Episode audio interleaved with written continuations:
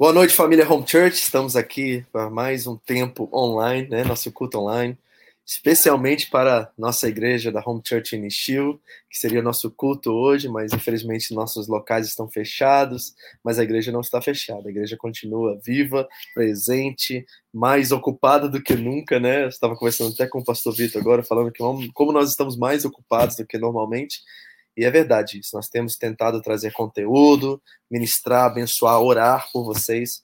Isso é um grande privilégio que nós temos hoje em dia, né? Bom, nós temos hoje algo muito especial para fazer. Temos que ouvir Deus, ver o que Deus está fazendo e falando, né, para a igreja nesses tempos. Tenho certeza que tem uma palavra de edificação, de esperança para você nessa noite.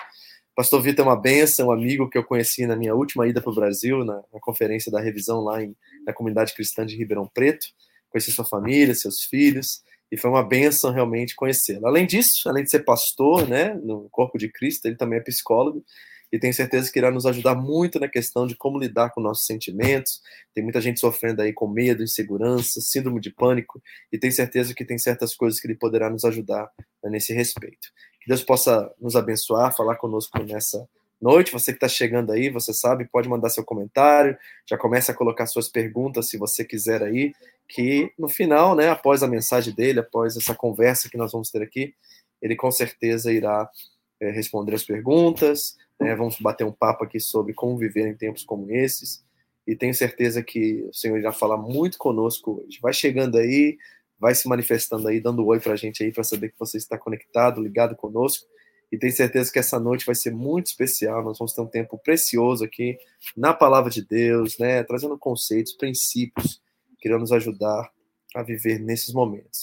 Nós precisamos dessa esperança para viver em tempos de crise como esse, e tenho certeza que o Senhor será nosso refúgio, será nossa rocha, será aquele que nos guiará, né, em todo esse tempo para que possamos realmente viver de forma corajosa, né, sermos realmente é, palavras, vi esperança viva para esse mundo que está no desespero, que está realmente triste agora.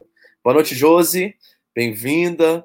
Boa noite, Gisele, Deus te abençoe. Estou com muita saudade de vocês aí de Nishio, viu? Wendy, Gisele, Jonathan, Fábio, nossa turminha toda aí, vocês são muito especiais, moram em nossos corações e nós estamos sentindo falta de estar com vocês nas terças à noite aí, tá? Mas em breve, se Deus quiser, vamos sair disso. E tenho certeza que isso é um tempo de aprendizado para nós também. E eu tenho certeza que o Senhor irá abençoar. Você que está chegando aí, manda seu comentário, manda seu joinha para a gente.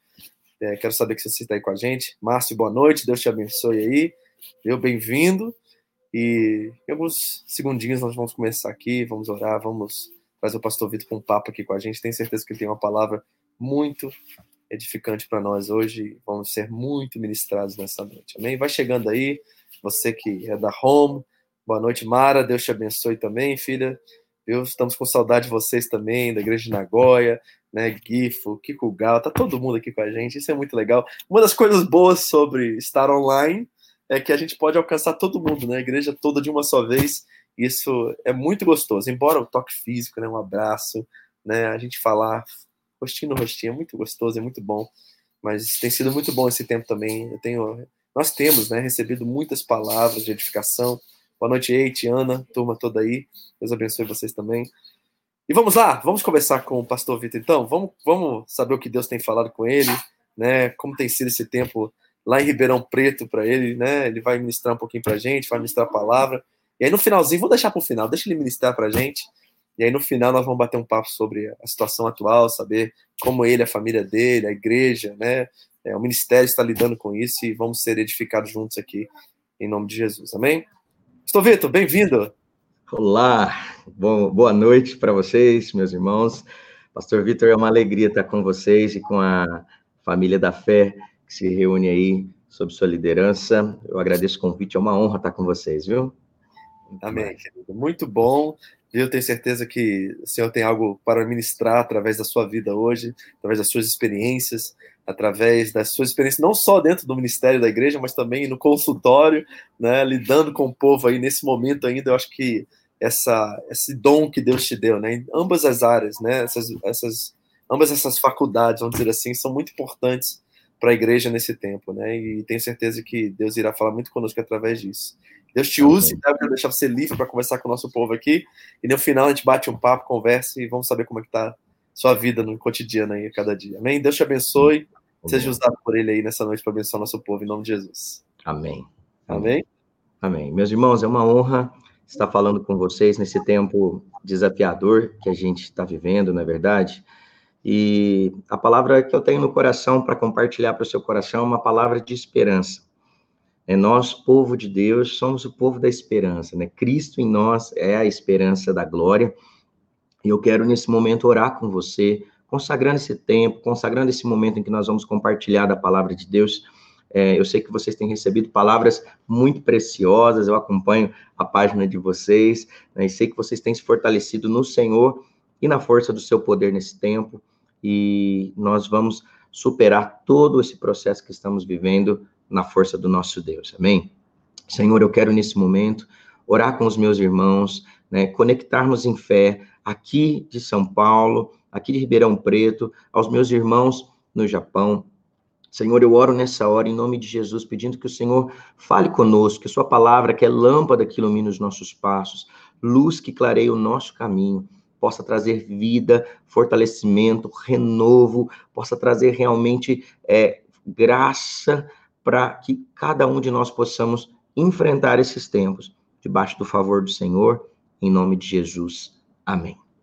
Muito bem, meus irmãos, minhas irmãs, é, como o pastor Vitor disse, né, é, é um desafio para a gente, né, como pastores, porque nós gostamos muito de gente, nós gostamos muito de estar conectados presencialmente às pessoas, né? E eu sei que vocês também gostam de estar juntos uns com os outros, né? No nosso contexto aqui, nós estamos num momento de isolamento, né? De distanciamento social, mas eu tenho dito para os meus discípulos, dito para os irmãos, que isolamento social não é isolamento afetivo.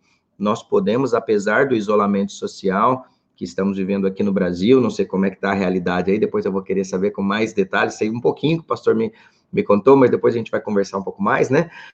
É, mas eu tenho dito para as pessoas, não façam do isolamento social um isolamento afetivo e não deixem com que esse, essas notícias que vêm acerca do Brasil e do mundo desespere o coração de vocês.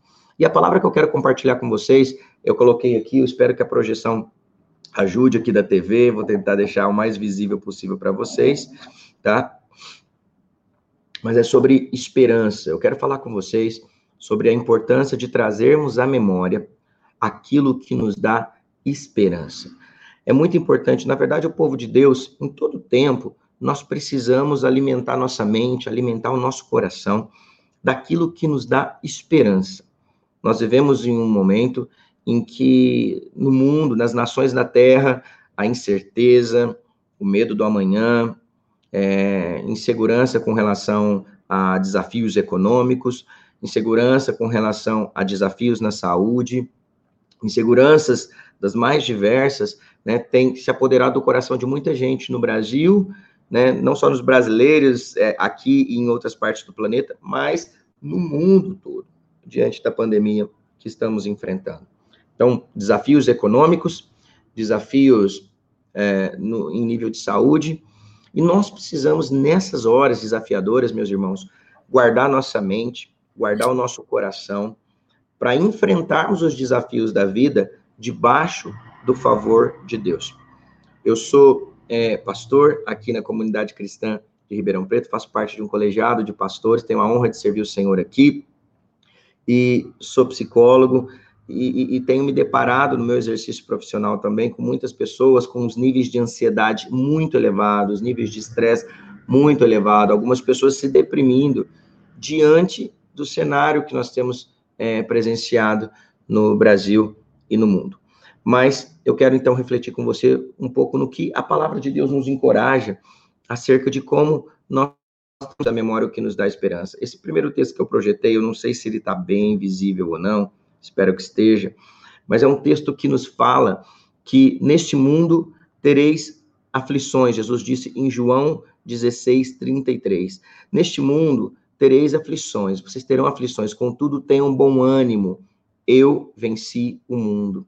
Em João 16, 33 nos fala, essa, Jesus não, não nos enganou, Jesus nos deixou, nosso Senhor nos deixou muito claro que no mundo em que vivemos, nós teríamos momentos de aflição, e ele fala: contudo, tenha um bom ânimo, eu venci o mundo. Né? O nosso Senhor, ele venceu e ele nele nós somos mais do que vencedores. Nós podemos encarar na força de Deus todos os desafios da vida. Nós podemos encarar na força do Senhor todos os desafios que temos de enfrentar, mas com bom ânimo. Eu quero te encorajar é, nesse momento, nesse culto. Não deixe o seu ânimo ser afetado pelas circunstâncias, pelos noticiários. Não deixe as circunstâncias, o cenário ao seu redor afetar a sua fé, a sua confiança em Deus, porque o nosso Deus é digno de toda confiança. Jesus, ele nos disse essas palavras.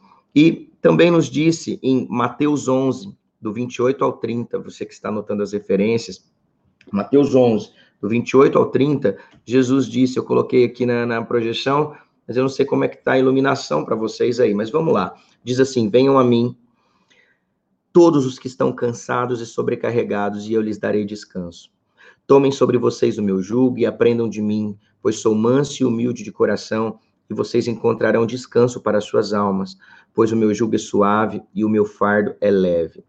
Essa é uma palavra de Deus para o nosso coração em todos os momentos. Jesus, ele disse, foram as palavras do próprio Senhor, ele disse: Venham a mim, vocês que estão cansados, sobrecarregados, e eu lhes darei descanso. Sabe, gente, quando um carro é projetado, imagino que vocês que me, me ouvem gostam de, de estar, de, de, de, ter o seu carro, né? Gostam de sempre estar ali cuidando do seu carro. E um dos cuidados que envolve de um carro é que o carro é projetado para transportar um, um, um, limite de peso. Por exemplo, se você tem um carro em que ele suporta 700 quilos, se você colocar 800, 900 quilos, esse carro vai andar. Porém, a vida útil desse carro né, os problemas vão começar a aparecer de uma maneira mais rápida. Porque os prejuízos começarão a acontecer de maneira mais veloz. Por quê? Porque esse carro não foi projetado para transportar esse tipo de carga. Da mesma forma, Deus criou você e eu com uma capacidade poderosa de superação, de suportar pressão, é, de enfrentar os desafios da vida, de recomeçar. Né? Vocês que vivem numa nação é, que, que, tem, é, que é conhecida né, mundialmente por ser um povo batalhador, por ser um povo guerreiro, um povo, um povo incansável, né, muito esforçado, muito precavido. Mas vocês sabem, assim como eu, que todos nós temos um limite. E quando a gente ultrapassa esse limite e começa a viver é, acima do limite que Deus deseja que a gente viva, essa sobrecarga e esse cansaço começa a acontecer. Uma sobrecarga emocional, uma sobrecarga mental, uma sobrecarga é, é, no, no, na saúde física. Então Jesus ele fala: venham a mim vocês que estão cansados e sobrecarregados, e eu darei descanso. E é interessante que o próprio contexto desses versículos mostra que Jesus está falando de um descanso emocional. Jesus está falando: venham a mim e aprendam de mim, que sou manso e humilde de coração, e vocês encontrarão descanso para as suas almas. Ele está falando de um descanso interior. Ele está falando de um descanso emocional. E nós vivemos tempos, meus queridos, em que muitas pessoas estão vivendo um sentimento de sobrecarga, de cansaço emocional, níveis de ansiedade muito elevado, níveis de preocupação muito elevados.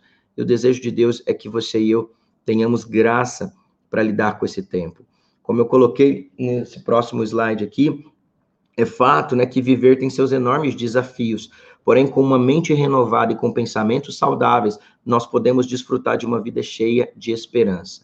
Então, eu não posso negar para você que viver tem seus desafios, né? Enfrentamos desafios no viver, mas com a graça de Deus, nós podemos, com uma mente renovada, né, com pensamentos saudáveis, nós podemos viver, mesmo em, a tempos difíceis, uma vida cheia de esperança. Só que a chave para isso é a renovação da nossa mente. Romanos 12, 2 está escrito: Não se amoldem ao padrão deste mundo, mas transformem-se pela renovação da sua mente, para que sejam capazes de experimentar e comprovar a boa, agradável e perfeita vontade de Deus. Eu amo esse texto, né? Eu amo esse texto não só porque eu sou um estudioso da mente humana, mas porque é palavra de Deus e ela é muito pertinente para todas as épocas, e em especial nesse momento nós precisamos entender isso. A Bíblia nos fala que nós não podemos nos amoldar, ou seja, tomar um molde, o padrão deste mundo. Que padrão deste mundo? O padrão de raciocínio, o padrão de pensamento, a cosmovisão, o jeito de ler a vida. A Bíblia diz: não se amoldem ao padrão. Existe um padrão de funcionamento no mundo de hoje, e é um padrão de medo, de incertezas, de insegurança, de desespero, de falta de fé. Mas ele diz: não se amoldem ao padrão que existe no mundo, mas transformem-se pela renovação da sua mente. A Bíblia diz que nós podemos, para sermos capazes de experimentar a boa, agradável e perfeita vontade de Deus, a Bíblia diz que eu não posso me amoldar ao padrão deste século, mas eu preciso experimentar uma transformação. E como é que essa transformação acontece? Ele fala, renovando a mente. A palavra de Deus diz nesse versículo que quando a nossa mente é renovada, nós podemos experimentar a boa, agradável e perfeita vontade de Deus. Amém, meus irmãos? Você recebe essa palavra no seu coração? Com base nessas considerações iniciais, eu quero colocar o texto base que a gente vai se debruçar aqui, em que eu quero meditar com você e expô-lo. Nós vamos ter como texto base Lamentações, capítulo 3. Você pode anotar aí, registrar Lamentações de Jeremias, capítulo 3, do versículo 18 ao versículo 26. Eu quero te encorajar a estudar todo o livro de Jeremias, a estudar a carta, a estudar o livro e estudar Lamentações de Jeremias também né? Um livro muito precioso em que toda a palavra de Deus é rica, não é, irmãos? A gente extrai é, lições preciosas. Mas eu quero expor esse texto e me debruçar nele com você e pensarmos a, a, algumas reflexões desse texto que nós vamos ler agora. Olha o que o texto diz. Por isso digo: meu esplendor já se foi, bem como tudo que eu esperava do Senhor. Lembro-me da minha aflição e do meu delírio da minha amargura e do meu pesar. Lembro-me bem disso tudo, e a minha alma desfalece dentro de mim. Todavia, quero trazer à memória o que me pode dar esperança. Graças ao grande amor do Senhor é que não somos consumidos, pois as suas misericórdias são inesgotáveis, renovam-se cada manhã, grande é a tua fidelidade. Digo a mim mesmo: minha porção é o Senhor, portanto, nele porei a minha esperança. O Senhor é bom para com aqueles cuja esperança está nele, para com aqueles que o buscam. É bom esperar tranquilo pela salvação do Senhor. Uau!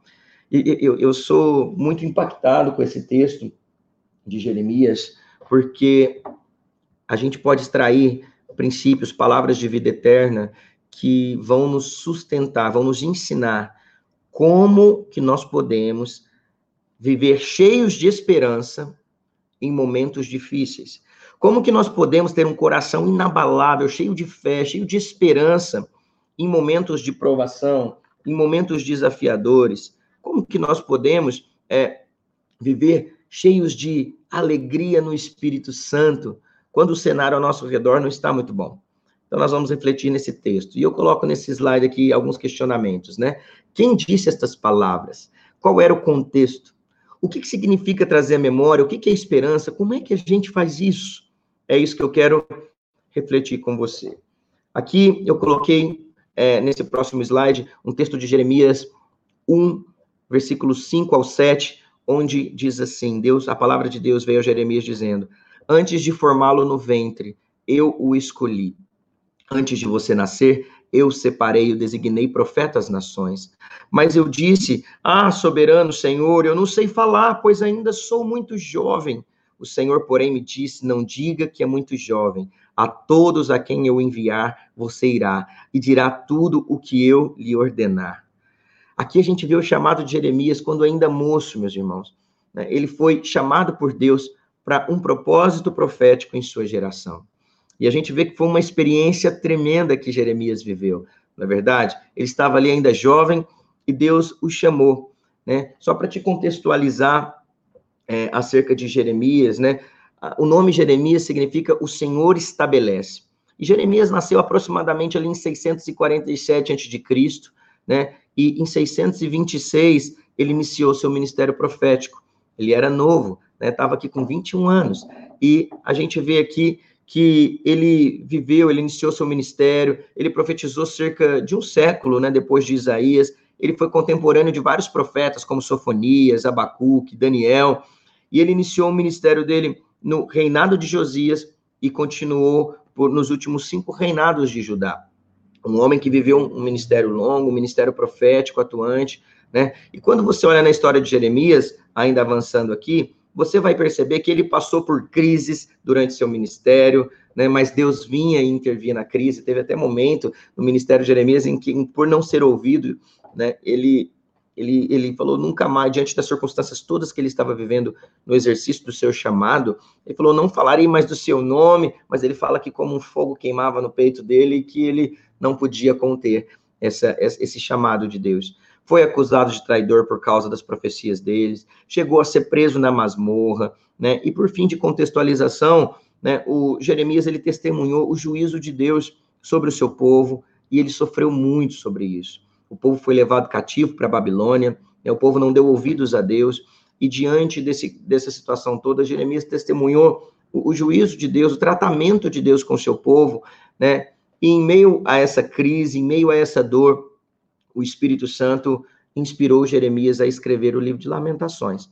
E eu quero que você é, extraia comigo agora algumas lições, eu quero aplicar para a sua vida algumas lições que eu tiro desse texto que nós lemos agora.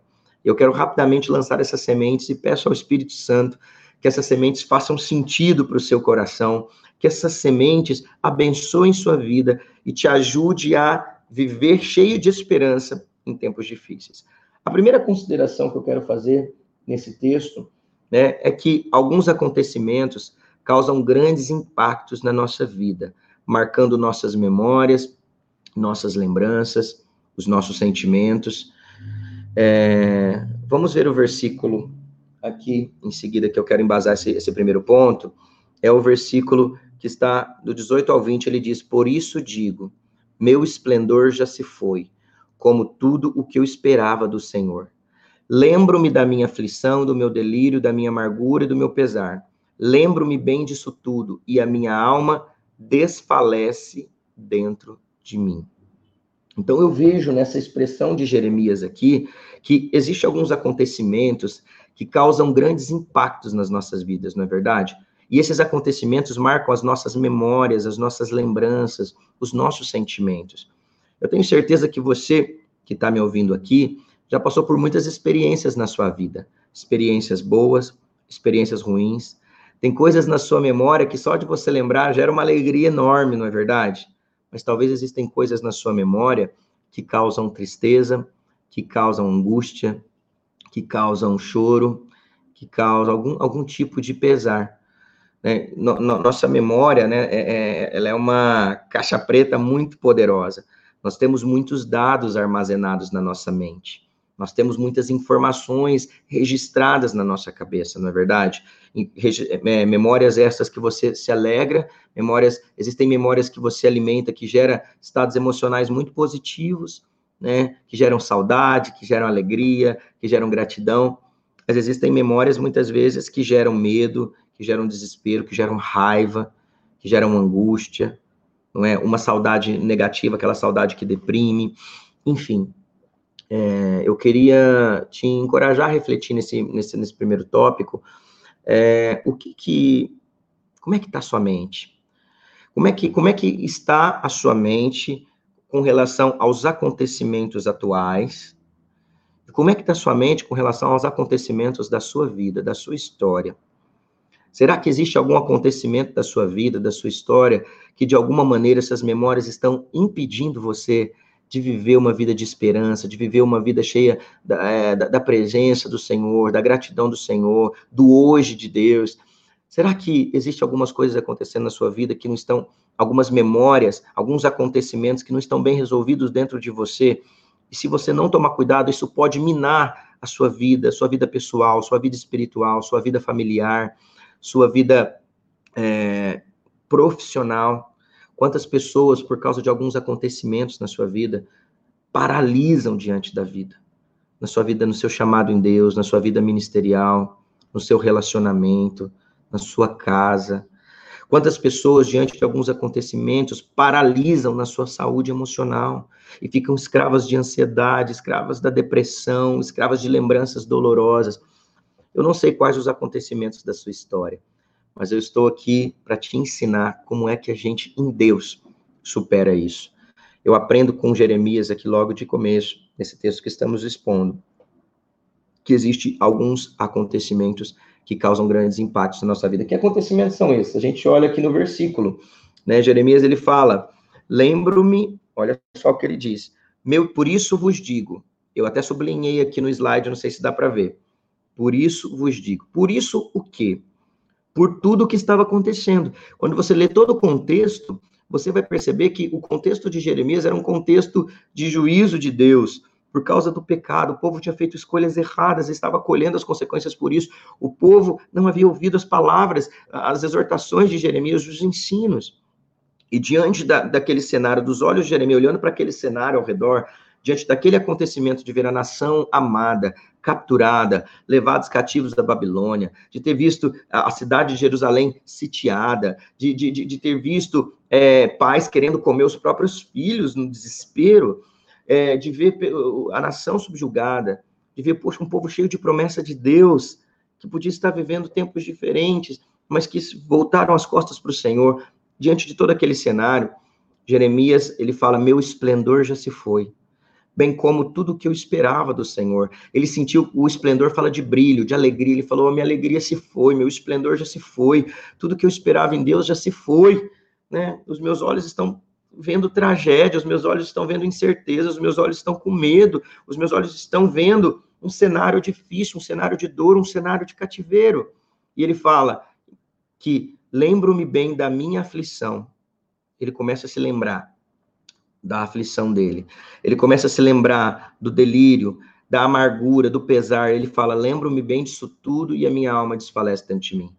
Então, o primeiro primeira lição que eu tiro desse texto é, ele fala para que alguns acontecimentos marcam a nossa memória, né? Uma irmã que compartilhou que às vezes quando vê notícias ruins também se sente impactada. É verdade, irmã. É verdade.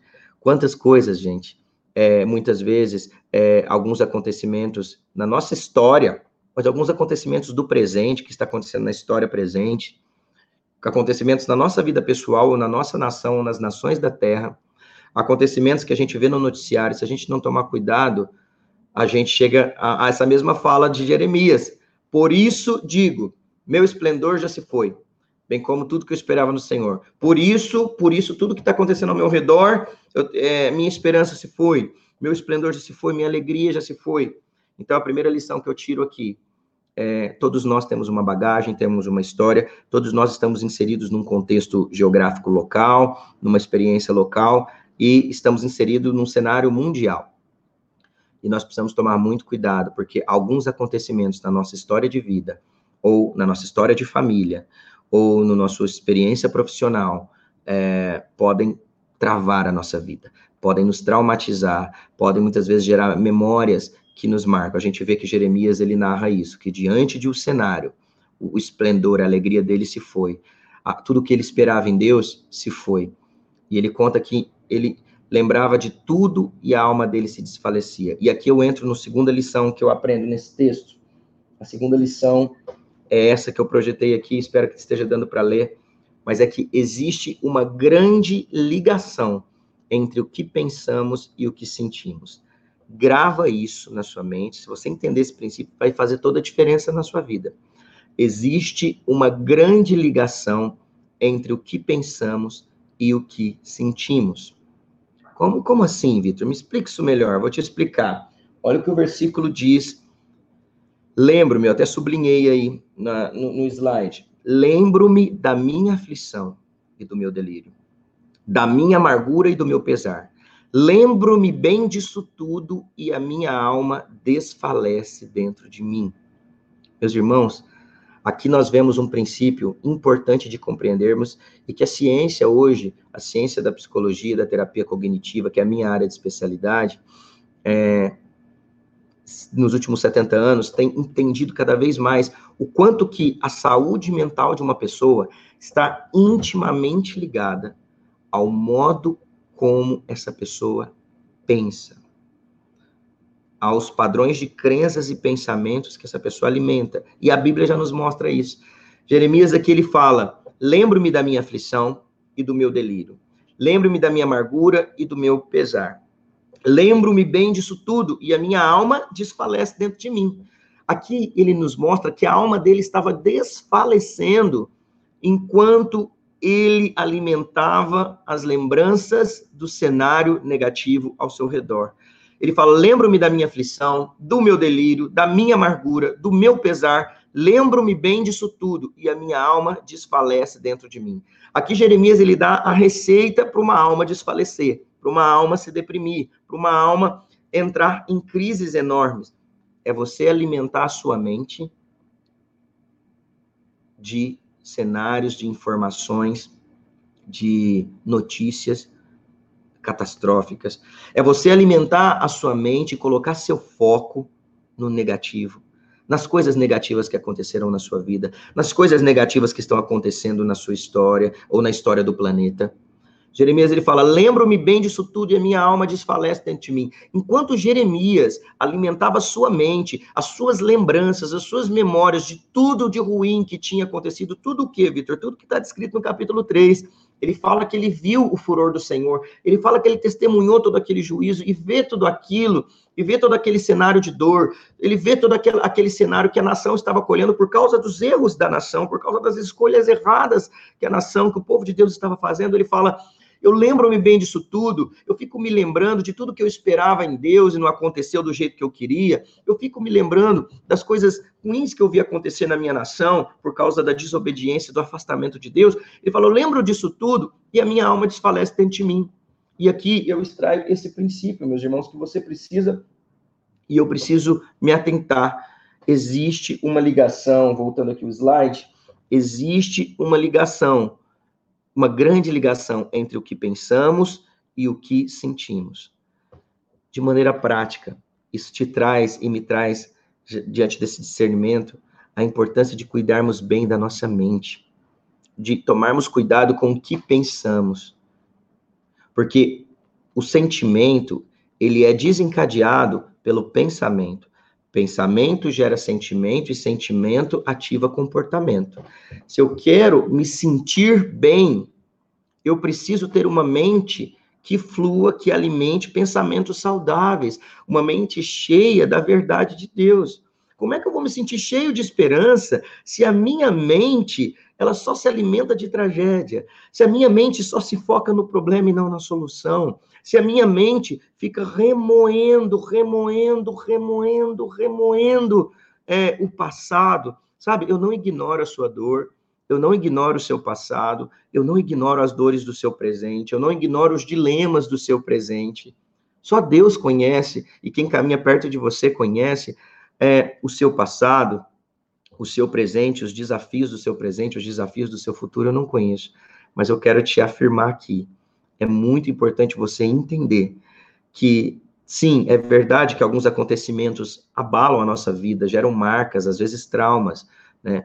Mas, e a segunda verdade é que existe uma grande ligação entre o que pensamos e o que sentimos. Jeremias nos mostra que enquanto ele lembrava disso tudo, enquanto ele ficava lembrando da aflição, do delírio, enquanto ele se lembrava das coisas negativas, que ele ficava remoendo com o retrovisor no passado, sabe, irmãos, muita gente não está conseguindo viver um hoje pleno, não está conseguindo viver uma vida cheia de esperança, de expectativa, ou porque o seu retrovisor está muito ligado no passado, sabe? É, e, e remoendo isso, remoendo isso, remoendo isso, ou porque está muitas vezes ansioso demais quanto ao futuro. Então, cuidado com esse retrovisor do passado e cuidado com a ansiedade quanto ao futuro. Existe uma ligação muito grande entre o que você pensa e o que você sente.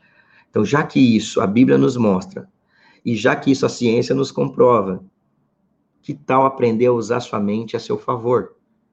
Que tal né, já que existe essa ligação. Se eu quero me sentir bem, está muito ligado em como eu penso, que tal é, nós cuidarmos bem do que a gente pensa? Vamos avançar aqui a reflexão desse texto. ainda dentro desse tópico, né, de que existe uma grande ligação entre o que pensamos e o que sentimos, eu coloquei alguns versículos aqui para é, consolidar esse princípio. Olha o que a Bíblia fala em Provérbios 4, 23. Eu coloquei na versão NVI e na nova tradução na linguagem de hoje. Acima de tudo, guarde o seu coração, pois dele depende toda a sua vida. E na nova tradução da linguagem de hoje diz: tenha cuidado com o que você pensa, pois a sua vida é dirigida pelos seus pensamentos. Irmãos, é muito importante você entender e eu entender. A nossa vida ela é dirigida pelos nossos pensamentos. Toma cuidado com o que você pensa. Enquanto Jeremias ficava alimentando pensamentos das perdas, enquanto Jeremias alimentava seus pensamentos das tragédias, enquanto Jeremias alimentava o foco no negativo, a sua alma desfalecia. Cuidado, porque sua alma pode se desfalecer se você ficar com foco no negativo, se você ficar com foco no, no, no, nos erros. Cuidado, pensamentos de culpa têm corroído muita gente. Se você já errou na sua vida, é muito importante que você trate as suas culpas na presença de Deus, em arrependimento. Muitas vezes a graça é uma afronta para o orgulho humano, né? Porque dá a sensação que a gente tem que fazer muito por merecer. Mas nós cristãos somos o povo que compreende a graça de Deus. E se você, a Bíblia fala, se confessarmos os nossos pecados, Ele é fiel e justo para nos perdoar os pecados e nos purificar de toda injustiça. Não remoa suas culpas, trate-as na presença de Deus em arrependimento e receba pela fé o perdão de Deus. Se você errou, se você falhou com alguém, você pode pedir perdão humildemente para a pessoa que você feriu, se o contexto permite. O que eu quero te dizer é que cuida do que você pensa, porque tem muita gente escrava de pensamentos derrotistas, pensamentos de culpa, pensamentos de, de, de, de desvalor, pensamentos de acusação. A Bíblia fala que o diabo é o acusador. Então toma muito cuidado, já que a Bíblia fala que a, que a nossa vida é dirigida pelos nossos pensamentos, que tipo de pensamento você está alimentando na sua cabeça? Que tipo de pensamento? Os pensamentos que você está alimentando, eles têm gerado esperança, fé, confiança em Deus. Eles têm gerado em você superação, encorajamento, bom ânimo? Ou eles têm gerado acusação, desesperança, reprovação? Toma cuidado, né? Porque a Bíblia fala que a gente tem que guardar o coração, guardar o nosso interior, porque dele depende toda a nossa vida. E um outro texto que eu selecionei aqui é esse texto de 2 Coríntios, capítulo 11, versículo 3, que diz o seguinte: O que eu receio e quero evitar é que assim como a mente enganou Eva, assim como a serpente enganou Eva com astúcia, a mente de vocês seja corrompida e se desvie da sua sincera e pura devoção a Cristo. Olha esse alerta que o apóstolo Paulo trouxe à igreja de Corinto. Ele estava ensinando e ele falava, irmãos, suportem, suportem esse meu apelo, essa minha insensatez. O zelo que eu tenho a vocês é um zelo que vem de Deus. O apóstolo Paulo falou, eu prometi vocês a um marido, que é Cristo. Ele fala assim, eu tenho um receio. Qual era o receio de Paulo? Isso mesmo, Josi. Realmente nossa mente é um campo atacado diariamente. E olha o que Paulo diz, o alerta que ele deu. Paulo, o apóstolo, tinha um receio quanto às suas ovelhas. Ele falou: o que eu receio e quero evitar, e é isso que o pastor Vitor faz constantemente, é isso que nós aqui em Ribeirão fazemos constantemente. Queremos, pela graça de Deus, evitar que, assim como a serpente enganou a Eva, a mente de vocês seja corrompida e se desvie da sua sincera e pura devoção a Cristo. Irmãos, guarda a mente, porque nós temos um inimigo que ele quer nos desviar da nossa sincera e pura devoção a Cristo. E qual é a área de ataque do nosso inimigo? do diabo, nosso adversário, é a mente. Ele diz assim como a, a, a serpente enganou Eva com astúcia, havia um receio em Paulo, a mente de vocês seja corrompida e se desvie da sincera e pura devoção a Cristo. Eu quero dizer para você que os meus olhos e os seus olhos precisam estar focados em Jesus. Porque Ele é o nosso Salvador, o nosso Senhor, Ele é suficiente. Ele é o socorro bem presente na hora da angústia ele é torre forte, ele é inabalável, ele é poderoso, ele é o nosso libertador. A nossa mente precisa estar protegida, porque senão, como diz o apóstolo Paulo, ela poderia se desviar da sincera e pura devoção a Cristo. Nos tempos de crise que estamos vivendo, guarde a sua mente em Cristo. Coloque todo o tempo essa verdade, eu estou em Cristo. Não use a palavra crise para te definir. Eu não estou em crise, estou em Cristo. O mundo, o cenário está em crise, ok, mas eu, em meio a isso tudo, estou em Cristo, estou guardado em Cristo. A Bíblia fala: pensai nas coisas do alto, onde Cristo está sentado à destra de Deus. A Bíblia fala: pois morreste, a vossa vida está escondida, oculta com Cristo em Deus. Nós estamos em Cristo. Não deixa nada desviar a sua mente. Amém, meus irmãos? Continuando a reflexão que eu quero trazer para vocês, que eu aprendo com esse texto que estamos expondo de Lamentações, é que podemos intencionalmente trazer à memória o que pode dar esperança. Então, reforçando, primeiro eu disse para vocês, com base nesse texto de Lamentações 3, que nós aprendemos que alguns acontecimentos né, na nossa vida, eles realmente causam grandes impactos, podendo marcar nossas memórias, nossas lembranças, né, o nosso coração, podem nos marcar negativamente. Nós aprendemos aqui nesse segundo tópico que existe uma ligação entre o que pensamos e sentimos. E o terceiro conceito que eu quero trazer para vocês é que nós podemos, pela graça de Deus, intencionalmente trazer à memória o que pode dar esperança. Olha qual foi a reação de Jeremias, e aqui que a gente vai se focar agora. Então tá, Jeremias, enquanto estava alimentando a mente dele de tragédia, alimentava as lembranças dele do negativo que havia acontecido, a alma dele desfalecia. E aqui eu aprendo com Jeremias algo fantástico. Ele diz nesse versículo seguinte: Todavia, quero trazer à memória o que me pode dar esperança. Olha o que Jeremias disse. Eu tomo uma decisão nesse momento. Todavia, apesar disso, apesar desse cenário, apesar desses acontecimentos, apesar de tudo que está acontecendo na minha nação, de tudo que está acontecendo ao meu redor, eu quero trazer à memória o que me dá esperança. Eu decido intencionalmente trazer à minha memória. Eu vou trazer para minha mente aquilo que vai produzir dentro de mim esperança. Uau, meus irmãos, eu sou apaixonado por esse versículo. Eu sou apaixonado por essa revelação bíblica, porque a Bíblia fala que nós podemos, então, pela graça de Deus, intencionalmente trazer à memória o que dá esperança. Eu quero trazer aqui uma definição para você. Memória. O que, que é memória? Dicionário de psicologia poderia trazer muitas definições de memória, o dicionário de neurologia, mas eu coloquei de maneira bem simples que memória é a nossa faculdade de poder lembrar-se. Lembranças, recordações. É o que um dicionário de maneira mais simples vai nos dizer. Que memória, ela é a nossa capacidade de poder lembrar, né, de trazer recordações. E uma das definições de pensamento é o ensaio da ação. Olha por que é importante o pensamento, porque o pensamento é o ensaio da ação. As minhas ações, elas serão precedidas de pensamentos. Então, quando a gente fala de memória, é tão interessante, não é, irmãos, que você já deve parar para pensar nas experiências que você tem, né? Nós temos uma memória olfativa, que é a nossa capacidade de reconhecer cheiro, aromas, né? Por exemplo, às vezes você está num lugar, você sente um cheiro, você fala, poxa, que cheiro de, né? De repente aí você tem aí, já lembrou de alguma coisa gostosa que você gosta de comer aí, né? Que você só de sentir aquele cheiro, você já lembra, já faz uma, uma conexão, já mexe com o seu organismo, né? Mexe com o seu funcionamento e ativa a fome, não é verdade? Nós temos uma memória olfativa. Temos uma memória visual, que é a nossa capacidade de ter recordações de lugares, de pessoas. Temos uma memória auditiva, né? Muitas vezes, pela voz de alguém, se atende um telefonema, pela voz da, você já percebe que é tal pessoa, não é verdade? É a nossa memória auditiva. Nós temos uma memória tátil, eu consigo tocar em uma coisa e saber se é madeira, se saber se é ferro, né? Em saber se é, é, que tipo de, de, de se é plástico, no que, que eu estou tocando. É uma memória, a gente chama de memória tátil. Então, nós temos é, uma memória gustativa. Você pode estar com seus olhos vendados se alguém coloca um determinado alimento na sua boca e você já teve uma experiência com aquele alimento, sua memória já é ativada e você sabe que alimento é aquele.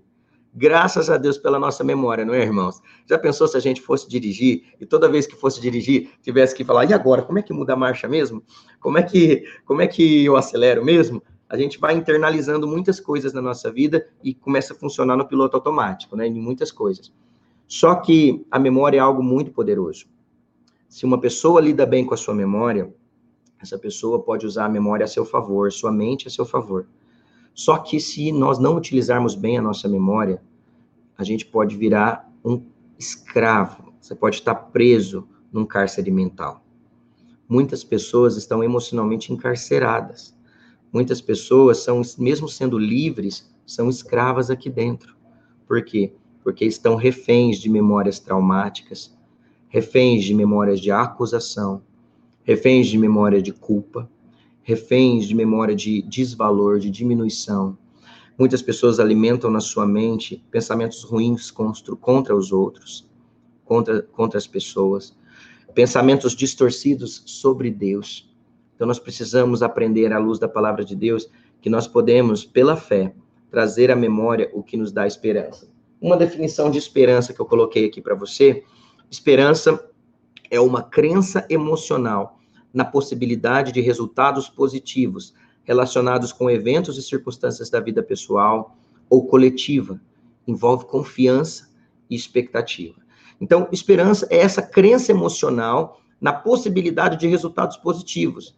Então, quando a gente pensa, é, é importante ou não é nós, nós termos uma vida cheia de esperança?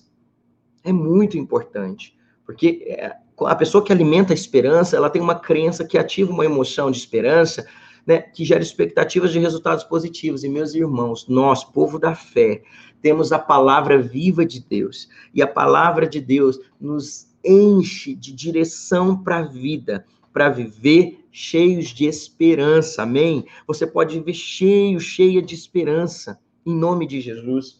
E aqui eu coloco no slide, no próximo slide, o que, que eu preciso trazer à memória? Que é capaz de vencer a desesperança, que é capaz de vencer a dor, o trauma, a amargura e produzir dentro de mim esperança. O que, que eu preciso trazer à memória, Vitor, que é capaz de vencer o medo do cenário ao meu redor?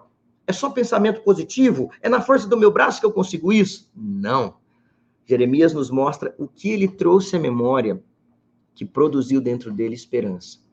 E eu quero te encorajar a partir de hoje. Eu sei que você já tem feito isso, seu pastor tem te alimentado muito e você tem se alimentado da palavra de Deus, é, sendo encorajado a viver cheio de esperança. Jeremias nos mostra o, qual foi o caminho, o que ele trouxe à memória que produziu dentro dele esperança. Nós poderíamos citar muitas coisas na Bíblia, mas eu vou me deter nesse próprio texto, tá?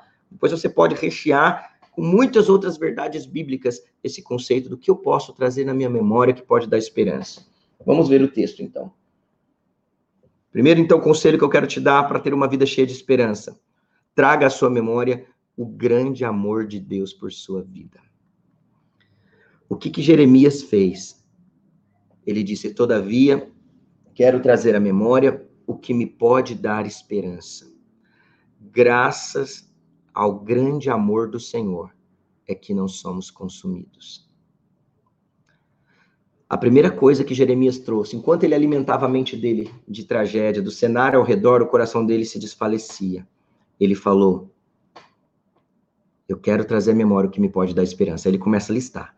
Graças ao grande amor do Senhor é é, graças ao grande amor do Senhor é que não somos consumidos, irmãos. Sabe o que você pode trazer à memória que vai te encher de esperança em tempos difíceis? O grande amor de Deus por você. O amor de Deus por sua vida é grande. Olha o que diz a palavra de Deus em João 3,16, um dos textos mais conhecidos por nós.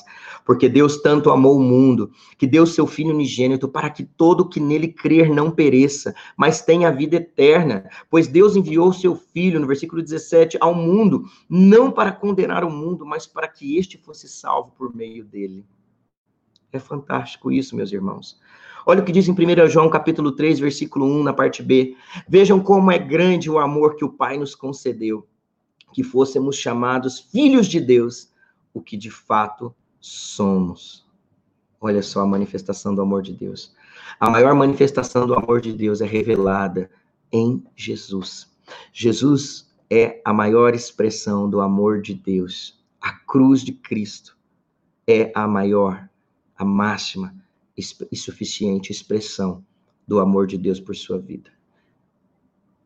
Nesses tempos desafiadores que estamos vivendo, traga à memória diariamente, constantemente, o grande amor de Deus por sua vida. Jeremias trouxe à memória, graças ao grande amor do Senhor, é que não somos consumidos. Ele trouxe à memória que ao longo da história de Israel, por mais trata, tratamentos que passaram, disciplinas que passaram por causa de escolhas erradas. O amor de Deus tinha se revelado, vinha se manifestando e continuaria se manifestando. Havia promessas de Deus para o seu povo e ele cumpriria cada uma delas. Ele, ele, ele trouxe à memória o amor de Deus demonstrado ao longo da história ao povo de Israel. E não seria diferente naquele momento. Havia um tempo de disciplina para o povo de Israel, havia 70 anos de cativeiro, havia um processo nisso tudo, mas isso não anulava o amor de Deus. Eu quero te dizer, as provas que você passa na sua vida não anulam o amor de Deus por sua vida. As batalhas que enfrentamos em nível de nação ou em nível de planeta não anulam o amor de Deus por sua vida. Quer se viver cheio de esperança nesse tempo, em nome de Jesus, traga à memória o que te dá esperança, o amor de Deus por sua vida. Olha o que diz em Efésios, capítulo 2, ainda embasando esse tópico.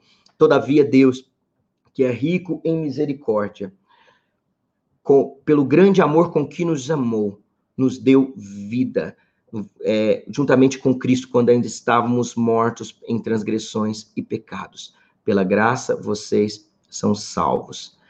Então, a primeira verdade que eu trago para você aqui, traga a memória a verdade de Deus. Todavia, Deus que é rico em misericórdia, pelo grande amor com que nos amou, deu-nos vida juntamente com Cristo quando ainda estávamos mortos em nossas transgressões. E pela graça, pelo favor de Deus, somos salvos. Eu quero dizer para você que existe graça de Deus para sua vida. Existe graça de Deus, né? Como diz o o, o, apóstolo Paulo a Timóteo, fortifica-te na graça que é em Cristo Jesus. A graça de Deus para sua vida. E, na, e, mergulhados nesse amor, nessa graça, nós podemos ter a nossa esperança preservada. Amém, meus irmãos? Segundo conselho que eu aprendo com Jeremias em como trazer à memória o que dá esperança é traga à sua memória a grandeza da misericórdia de Deus. Olha o que Jeremias disse. Todavia, quero trazer à memória o que me pode dar esperança, graças ao grande amor do Senhor, é que não somos consumidos, pois as suas misericórdias são inesgotáveis, renovam-se cada manhã. Uau! Meus irmãos, a misericórdia de Deus. Misericórdia tem o sentido de compaixão das nossas misérias. A misericórdia, o favor de Deus né? Nós já ouvimos essa definição e é verdade, né? Que a graça é o favor imerecido, né? É nós recebermos aquilo que não merecemos. E a misericórdia é não recebermos o que merecemos. A Bíblia fala, pois as suas misericórdias são inesgotáveis, renovam-se cada manhã, grande a tua fidelidade. Eu quero te encorajar a nesse tempo desafiador, como está escrito em Hebreus 4:16. Assim sendo, aproximemo-nos do trono da graça com toda confiança, a fim de recebermos misericórdia e encontrarmos graça que nos ajude no momento da necessidade. Meus irmãos, traga à memória a misericórdia inesgotável do Senhor. Aproxime-se do trono da graça. Aqui não está falando aproxime-se do trono do merecimento. Aproxime-se do trono do que do trono que de Deus que se manifesta somente a quem é perfeito. Está falando, se aproxime do trono do favor de Deus. E a fim de recebermos misericórdia e encontrarmos graça que nos ajude no momento da necessidade. Você sabia que existe um trono de graça? O trono de Deus é um trono de graça e misericórdia. E Deus deseja que a gente se aproxime em quebrantamento, em oração, em consagração, em arrependimento. Aproxime-se com confiança, diante do trono da graça, do favor de Deus. Nesse lugar onde a gente encontra misericórdia que nos ajude na hora da necessidade. Você tem livre acesso ao trono de Deus pelo sangue de Jesus. Confia no amor de Deus. Confia na misericórdia de Deus. Na presença de Deus nós encontramos lugar para arrependimento, para quebrantamento, para perdão, para santificação. Traga à sua memória a grandeza da misericórdia de Deus. Te garanto que se você compreender graça e misericórdia à luz da Bíblia, se nós compreendermos amor, graça e misericórdia à luz da palavra, isso nunca será desculpa para pecarmos. Nunca. Porque quem usa de desculpa para pecar em nome da graça, em nome da misericórdia, não compreendeu o favor do Senhor. Mas quem compreende o trono da graça, nesse lugar de graça e de misericórdia, se agarra, se derrama intensamente diante dessa presença, porque nele nós somos perdoados, convencidos do nosso pecado, santificados, perdoados, renovados, recebemos renovo da parte de Deus para encararmos essa vida debaixo da obediência e debaixo do favor de Deus. Amém, meus irmãos? Traga à sua memória a grandeza da misericórdia de Deus. Uma outra coisa que esse texto nos mostra que Jeremias trouxe, traga à sua memória a fidelidade de Deus. Olha o que Jeremias disse, meus irmãos. É, pois as suas misericórdias são inesgotáveis. No versículo 23 ele diz: Grande é a tua fidelidade. Uau! Naquele cenário desafiador, quando ele começou a trazer a memória que produzia esperança, ele falou: graças ao grande amor do Senhor, é que não somos consumidos, pois as suas misericórdias são inesgotáveis, renovam-se cada manhã, grande é a tua fidelidade. Sabe, nesse cenário que nós estamos vivendo, o que, que você precisa fazer, o que, que eu preciso fazer. Nós precisamos trazer a memória o que dá esperança. Eu falar, Deus, a minha esperança é o Senhor, grande é a tua fidelidade, os meus olhos estão em ti, o Senhor é a minha rocha, a minha casa está construída na rocha, os alicerces da minha vida não são os alicerces naturais dessa terra. Sim, nós somos cautelosos, nós estamos tomando medidas diante dessa crise, ajustes econômicos, ajustes no autocuidado. Nós estamos fazendo e sendo prudentes em tudo que precisa ser prudente nesse momento, mas eu tenho dito para as pessoas: cautela sim, ajuste sim, preparação sim, desespero não, porque nós somos o povo da aliança, nós temos um Deus maravilhoso e grande é a sua fidelidade. Deus é fiel para cumprir suas promessas. Deus é fiel para cumprir suas, suas advertências, suas exortações. Sejam promessas de bênção, sejam promessas relacionadas às pestes, às fomes, às guerras, aos terremotos. Ele é fiel. Tudo o que tem para acontecer vai acontecer. Mas na presença do Senhor, nós podemos superar qualquer adversidade desta vida na força do nosso Deus. Eu quero te dizer, em cenários difíceis, Deus continua sendo bom, Deus continua sendo fiel. Grande é a tua fidelidade. Jeremias, ele trouxe à memória o amor de Deus, a misericórdia de Deus, a fidelidade de Deus. Você está enfrentando um momento desafiador na sua vida? Deus é fiel para intervir. Clama a mim e eu te responderei, e eu anunciarei coisas grandes e firmes que você não sabe, diz a palavra de Deus. Diz a palavra de Deus: clamei ao Senhor e ele me respondeu e me livrou de todos os meus medos. Grande é a sua fidelidade.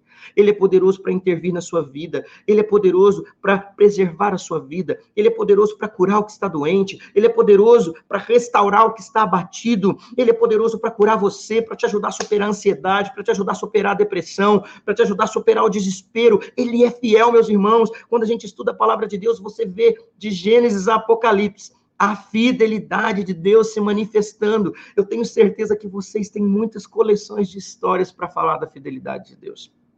E eu também. Deus é fiel. Eu poderia aqui passar horas contando testemunhos da fidelidade de Deus. Mas Deus é fiel. Traga sua memória isso, isso vai encher a sua esperança.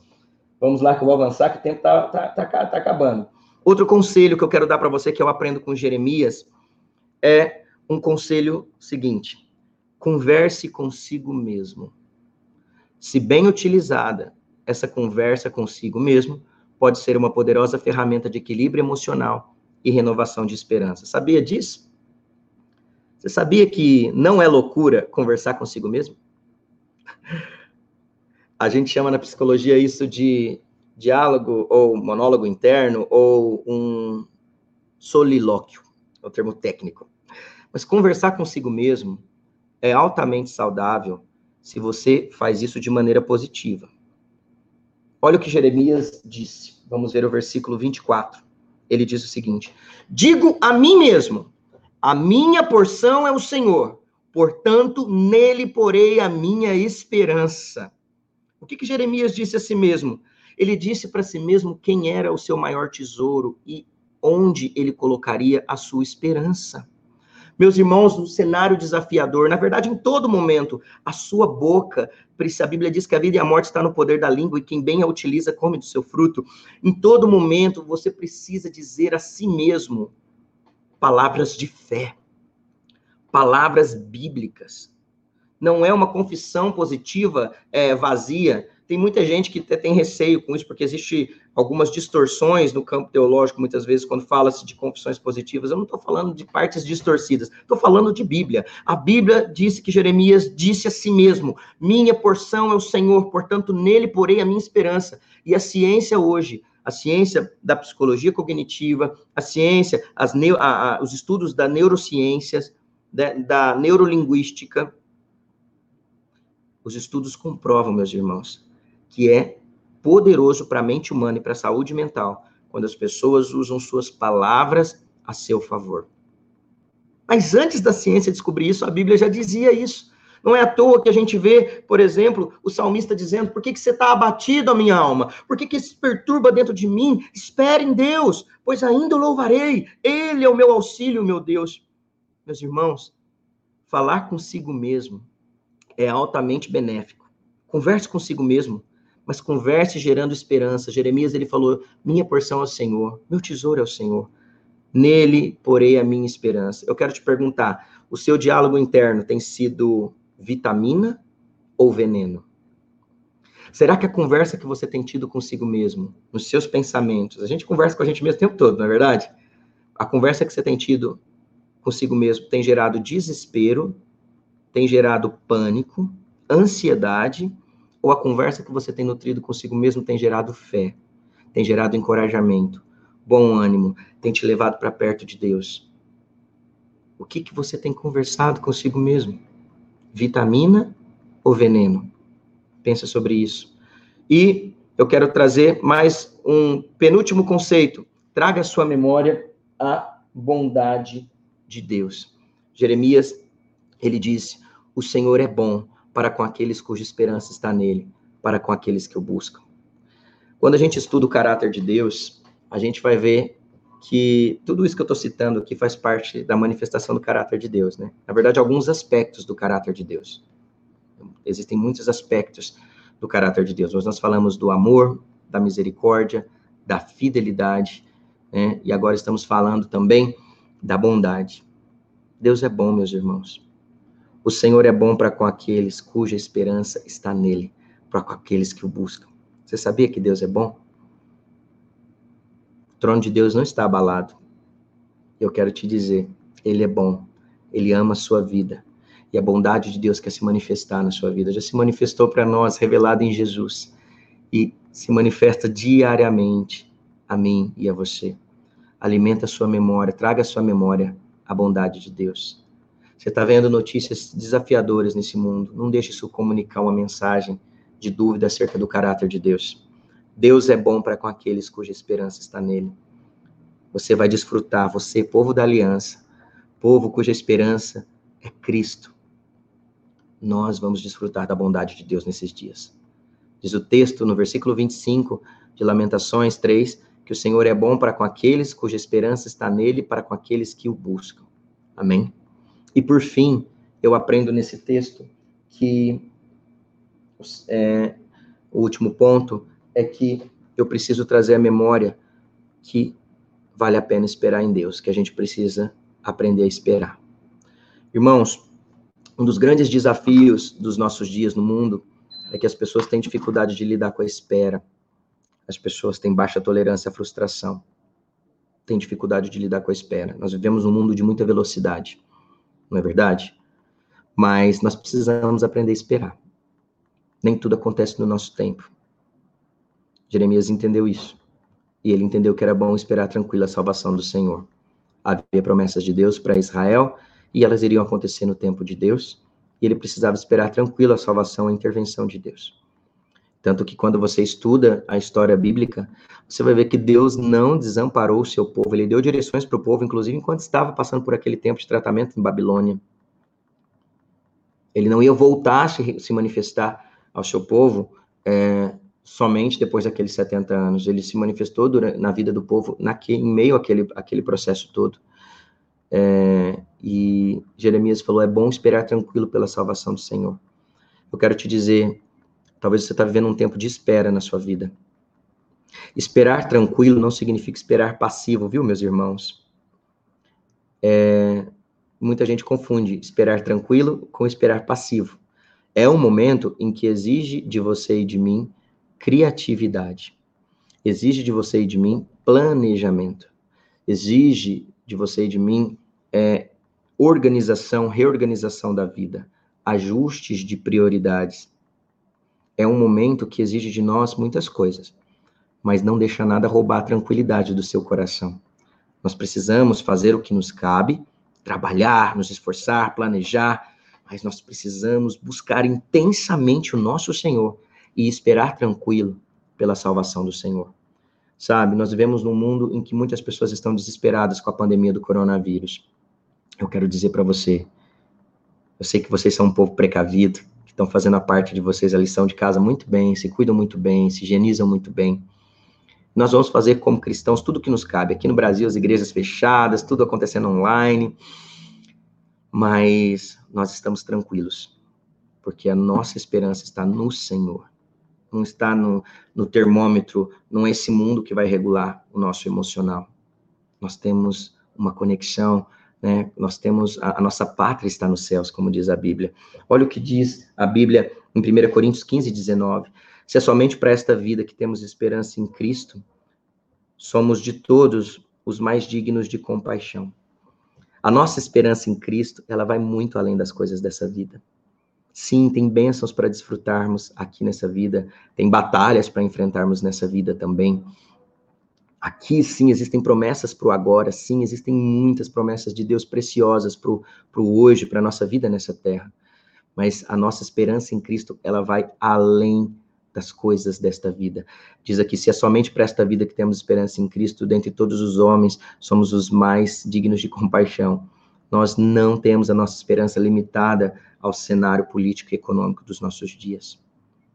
Deus te dará graça para enfrentar qualquer desafio que tivermos que encarar no planeta. O povo de Deus, né, Deus dará graça para você e para mim, para suportarmos o que tivermos que suportar que a, a, a sua perfeita vontade vá se desenrolando na história da humanidade mas nós temos a nossa esperança além dessa vida. Isso nos fortalece. Olha o que diz a Bíblia em 1 João 3, versículos 2 e 3. Amados, agora somos filhos de Deus e ainda não se manifestou o que havemos de ser, mas sabemos que quando ele se manifestar, seremos semelhantes a ele, pois o veremos como ele é. Todo aquele que nele tem esta esperança purifica-se a si mesmo, assim como ele é puro. Amém, meus irmãos? E para finalizar a minha fala, o último versículo, que esse eu quero que você memorize. Algum irmão escreveu ele durante a mensagem. Filipenses 4, 8. Memorize esse versículo, por favor, porque ele, ele vai ser vitamina de Deus nesses tempos que estamos entrando.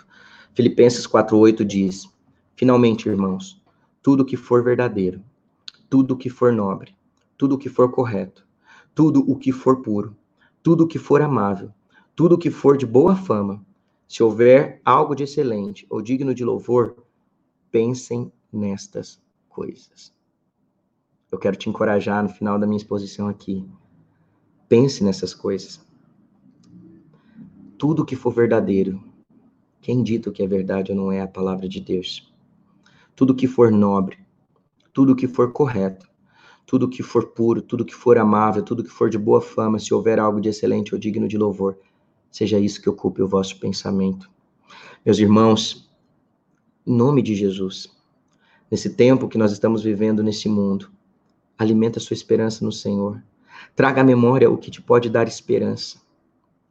Mergulhe, invista no seu relacionamento profundo com o Senhor, porque você vai encarar, e eu vou encarar os desafios dessa vida de uma maneira diferente. A graça do Senhor o trono da graça pode ser aproximado em oração.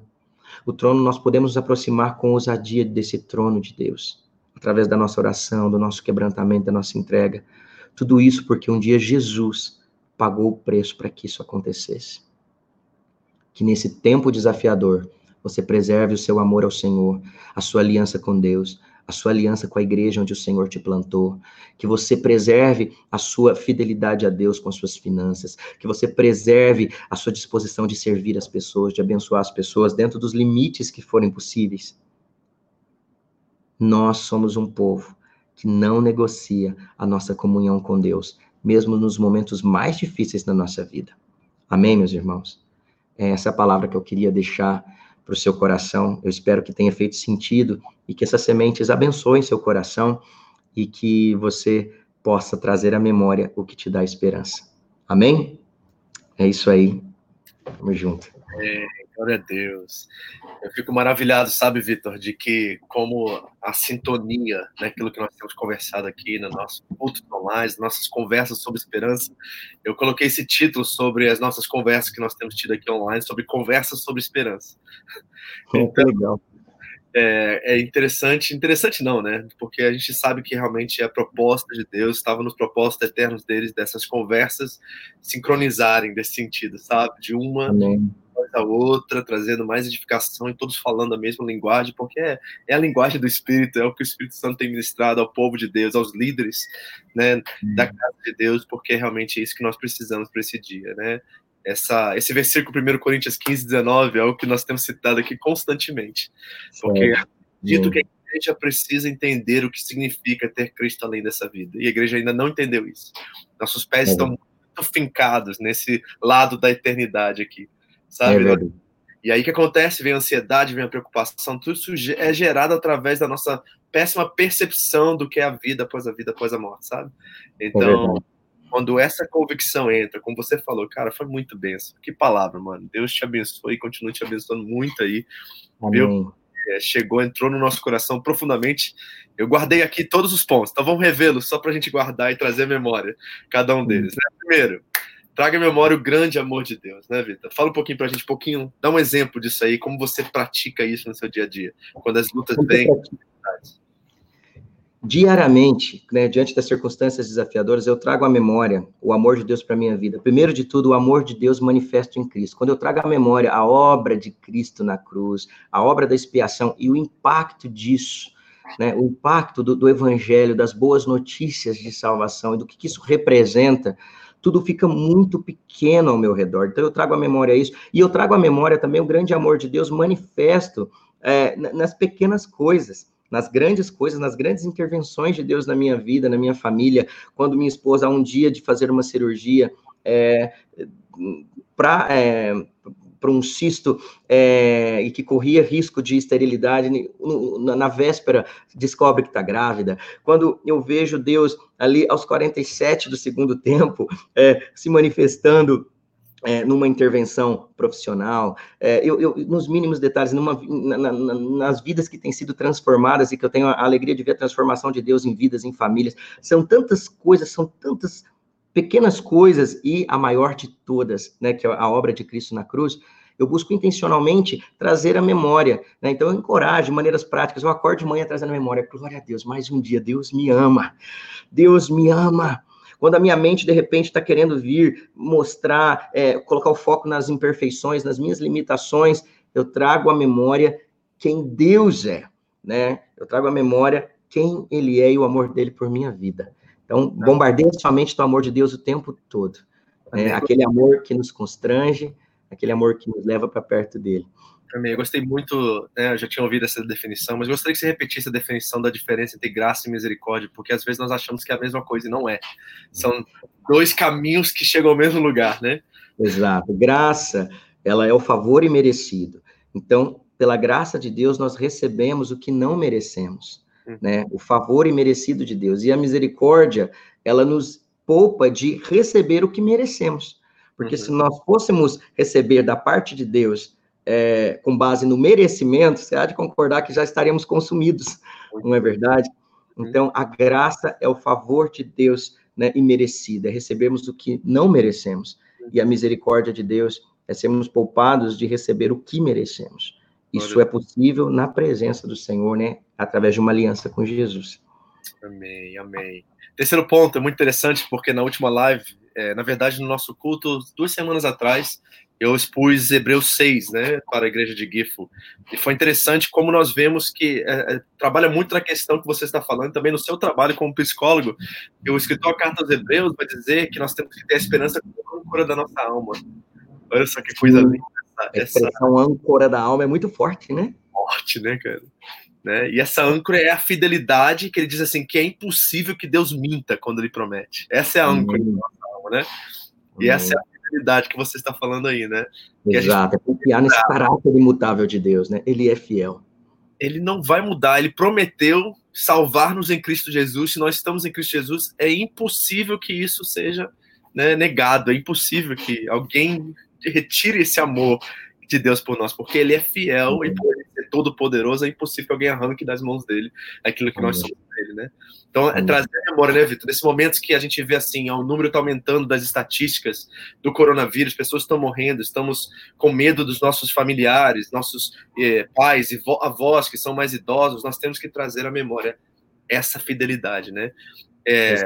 Eu tenho feito nesse tempo, sabe, um exercício constante assim, diante disso, né? É, trazendo à memória a fidelidade de Deus. E eu, eu fico lembrando quando eu vejo a humanidade, né, passando por esses períodos de incerteza, né? Eu entendo que Deus tem uma cronologia dele, né? E não vamos, né, às vezes nos arriscar e falar qual é o momento exatamente que estamos vivendo essa cronologia. Não vamos deter nisso. Mas o que eu tenho dito, né, dito aos meus discípulos, dito e digo a mim mesmo, como eu ensinei vocês a conversar consigo mesmo, eu tenho dito nesse sentido, Deus é fiel em todo tempo. Quando a gente olha para a história de Israel, passaram por situações terríveis muitas vezes, né, foram assolados e se reconstruíram e se levantaram e recomeçaram. A vida seguiu. Então, nós temos, pela graça de Deus, uma capacidade de resiliência, de dar a volta por cima, de superar momentos difíceis e confiando na fidelidade do Senhor, nós poderemos superar tudo o que tivermos que superar. A fidelidade de Deus transcende as coisas dessa terra, como você bem disse. Ela é eterna. Quando a gente tem esse vislumbre da eternidade, a gente encara a vida de uma maneira diferente. Confia na fidelidade de Deus. E, e em Cristo nós temos o amém, né? A gente não, não pode isso, né? E é, como diz, o, como diz Paulo aos Efésios, né? É, Bendito seja o Deus e Pai de nosso Senhor Jesus Cristo, que já nos abençoou. Né? Amém. Ele coloca no passado, ou seja, uma promessa que foi dada antes da fundação do mundo, de em Cristo Jesus nós sermos abençoados. Então Deus Amém. não nisso. Então, Somos o povo da aliança, temos uma aliança com o Eterno, isso é intocável. E isso é até diante da morte, né, Vitor? Porque a gente pode chegar a esse fim. Assim, nós não estamos blindados da morte. É o nosso maior inimigo, ele será vencido um dia, mas no período do ainda não, ainda é aqui sim, mas ainda não, nós ainda podemos passar por isso, mas mesmo que passamos por isso, a morte já foi dada, foi decretada sobre ela que ela vai perder no final, né? Amém. Isso. É exatamente isso. Eu creio, eu creio nisso de todo o meu coração. O cristão encara a morte uma perspectiva diferente, porque o assunto morte já foi resolvido em Cristo. Uhum. Em Cristo Jesus. Né, nós, nós, nós, por que, que as, os, os pais da igreja, né, por que, que os primeiros discípulos ali encaravam a vida com uma perspectiva diferente, não temiam a morte, porque eles tinham uma perspectiva de eternidade, eles entendiam que se partissem para estar com Cristo era incomparavelmente melhor, não é que eles eram suicidas de maneira nenhuma, ou que eram homens é, inconsequentes, não tinha nada a ver com isso, mas eram pessoas que entendiam que quando esse momento chegasse, não é momento de desespero. Esse desespero que vive no mundo de hoje, nós cristãos não precisamos alimentar, porque nem a morte pode nos separar do amor de Deus uhum. que está em Cristo. E sobre essa questão de conversar consigo mesmo, né? A gente acha que é loucura, né? As pessoas acham que é loucura isso, né? E ah. eu sou muito introspectiva, sou uma pessoa assim, sabe? Mais quieto, mais na minha, não sou muito de conversar, assim, né? É, até as pessoas até podem é, dizer que eu sou um pouco antissocial, na verdade, mas é por causa desse negócio, sabe? Eu estou sempre o tempo todo tentando trazer a minha memória, conversando comigo mesmo acerca de como eu devo representar a Cristo, espelhar Ele nesse mundo e tentar fazer isso da forma mais assim, espelhada ou traduzida perfeitamente, entendeu? Então é, é, muito importante, né, essa conversa ser conversa saudável, né? Você falou sobre isso, né? Nesse Exatamente. Tempo. Aqui vai um adendo muito importante, porque por que eu falei aquela questão de vitamina veneno? Porque tem muita gente que não percebe, Vitor, mas se alimenta, se intoxica de muita mentira, de muitas coisas que não são verdade de Deus. Tem gente que, assim, isso desde raciocínios de fé, raciocínios teológicos, mas eu digo de raciocínios no dia a dia. Então, tem pessoas que, de repente, nem está se percebendo quanto está se diminuindo como pessoa. Tem pessoas que nem está percebendo quanto está alimentando desesperança do seu casamento, do seu relacionamento. Tem pessoas que estão diminuindo sua autoimagem, a visão que tem de si mesma. Tem pessoas que estão conversando consigo mesmo, alimentando desesperança sem perceber. E não entende por que está tão para baixo, por que, que eu estou tão triste, por que, que eu estou tão desanimado. E, e, essa conversa consigo, ela, ela, é chave, ela é muito importante para a gente elevar, porque nós conversando, é, esse exercício de autodiálogo, conversando à luz da palavra de Deus, você pode se lembrar, né, do que Deus, de quem Deus é e do que Deus diz. Uhum. E isso é vitamina para a nossa vida, né? Então, Muitos israelitas faziam muito cânticos, né? Os salmos são essas reflexões, são cânticos de lembrança, né? Constante da fidelidade de Deus. E é como nós temos um livro em toda a Bíblia, Deuteronômimo, que é sobre recordar aquilo que aconteceu para uma nova geração que não conhecia os feitos de Deus, né? Então Sim. tem um livro todo dedicado à memória, né? Eu Sim. acho isso tão lindo e tão maravilhoso, cara. Que Deus conhece a nossa tendência de nos esquecermos do passado, certo? Esquecemos da bondade de Deus. A gente não é, a gente não é expert em esquecer coisa ruim, mas a gente é expert em esquecer coisa boa. É né? verdade. É verdade. Que coisa chata. Não é, à toa, não é à toa que os noticiários focam, focam no quê? No negativo, né? No negativo, no tragédia. O que, que dá ibope? As pessoas nem percebem quanto estão viciadas em notícias negativas. Verdade. Eu gostei que você fez essa diferenciação entre pensamento positivo, né, essa ideia que está muito forte hoje, fé positiva, né, e essa questão de trabalhar a memória, de trabalhar a imaginação também. A imaginação é algo muito presente, né, nas escrituras sagradas, né? Essa Sim. meditação de dia e noite tem essa, essa, esse murmurar, a palavra ali em Salmos 1, né? Esse né? né? É uma coisa muito linda isso, mas não é uma, uma questão de zen ou de yoga, ou de esvaziar a mente, mas é uma memória sendo trabalhada, né? Que traz é, esperança. Exatamente, a mente, a, é, é, a memória, trazendo essa a memória, essa conversa com, consigo, é, trazendo realmente, não é um, uma passividade da mente, não. Isso. E não é um, um conjunto de declarações positivas. Não é que você não pode ter uma linguagem positiva, uma declaração positiva. Tem gente que tem tanto medo da confissão positiva que fica até com medo de ser positivo. Não é isso que eu estou dizendo. É. O que eu quero dizer assim, seja sim, seja uma pessoa de linguagem positiva e tudo mais, mas é realmente é, ter uma palavra, uma, uma mente e, e, e, lábios que confessem a verdade de Deus. Né? É. Isso é muito importante, isso é saudável. Uma mente saudável, esse diálogo interno de maneira saudável, perspectiva de fé bíblica né, de uma perspectiva que não ignora a realidade, mas que vê além dela com olhos de fé, né, isso é altamente saudável para a saúde mental, para a saúde emocional e para a esperança. Amém. E a última coisa que você colocou aqui, né, o ponto 6, foi o texto que eu usei como devocional hoje. Está em Romanos 8, né, do versículo 23 em diante. Eu quero ler esse texto porque aí você pode comentar sobre isso. Diz assim, ó: não, e não só isso, mas nós mesmos que temos os primeiros frutos do Espírito, gememos interiormente, esperando ansiosamente a nossa adoção como filhos, a redenção do nosso corpo. Pois nessa esperança somos salvos. Mas esperança que se vê não é esperança. Quem espera por aquilo que está vendo?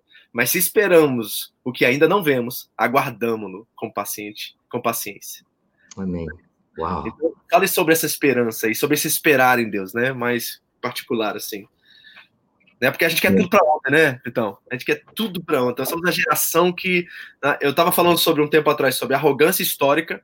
Nós não olhamos para trás e aprendemos com os erros e acertos dos nossos antepassados. Nós somos omissos quanto à história em si. Nós temos uma sensibilidade extrema, ou seja, nossa geração antepassada, dos meus avós principalmente, eles sabiam que o sofrimento era inevitável e a vida era curta. A gente não quer isso de jeito nenhum, a gente está correndo disso de qualquer forma hoje em dia, certo? Exato. Então, esse esperar em Deus requer esse gemer, né? Às vezes. Não é blindar-nos das, das aflições desse mundo, mas é ter a paz de Cristo em meio a elas, né? Exatamente. Gente, uma coisa muito importante é, é a, a gente precisa entender que faz parte do pacote da vida do pacote da vida cristã, a teologia do sofrimento, né? O, o, o, sofrimento faz parte do processo, faz parte do viver momentos de sofrimento e momentos de desafios na vida, né? Passamos por provas na nossa vida e, e essa esperança em Cristo, né? Que está intimamente conectada, essa, essa esperança vai ser manifesta com base na sua perspectiva de fé, com base com a sua fé está ajustada e alinhada nele, uma fé correta, né, ela faz toda a diferença. É, esperança que se vê, como o texto diz, não é esperança. Né? E nós estamos esperando porque cremos, porque Deus falou. Nós estamos, a nossa esperança ela é fundamentada naquele que não pode mentir, né? E nós precisamos ter muito cuidado porque realmente a gente vive numa era de velocidade. E a, a era da velocidade faz a mente funcionar de maneira muito acelerada. E quando a gente enfrenta, por exemplo, para para pensar, antigamente, quando não existiam os carros, as pessoas tinha uma vida muito mais, uma, uma dinâmica muito mais lenta, muito mais tranquila, assim, muito, é, a, a, velocidade das coisas era muito diferente. Hoje, se você enfrenta um engarrafamento, você tem que tomar um cuidado para não levantar o nível de irritabilidade. Se você enfrenta é, algo que não está acontecendo, a sua internet não está funcionando na velocidade que você gostaria, você já fica num nível de irritabilidade enorme, porque tudo tem que acontecer para ontem, para agora. Eu quero, quero muito, quero agora. Eu sempre falo daquela pipoca no micro-ondas, Vitão, sabe? Que, aqueles que você bota do micro-ondas, tem que esperar três minutos, às vezes. Sim. Eu, quando eu comecei a usar aquelas pipocas, era três minutos, agora já é um minuto e meio. A coisa está diminuindo. Né? E a radioatividade e a gente esperando aquele negócio. Exatamente. Então a gente precisa aprender a lidar com esse processo de espera, de esperar em Deus. Quando a gente olha para a história bíblica, a gente vai ver muitos homens e mulheres de Deus que tiveram que desfrutar desse processo de esperar com paciência no Senhor. E ele se inclinou para mim. Então, saber esperar em Deus, esperar com paciência no Senhor, né?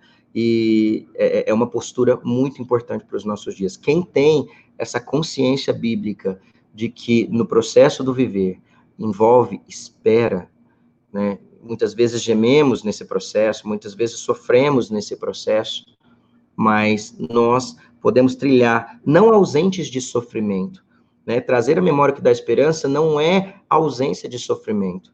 O que eu estou dizendo é, é que nós podemos não adoecer no meio dessa turbulência toda. Nós não precisamos sucumbir em meio aos sofrimentos da vida, em meio à leve e momentânea tribulação, nós podemos, pela graça de Deus, manter sim o nosso interior preservados de fé, de esperança, né?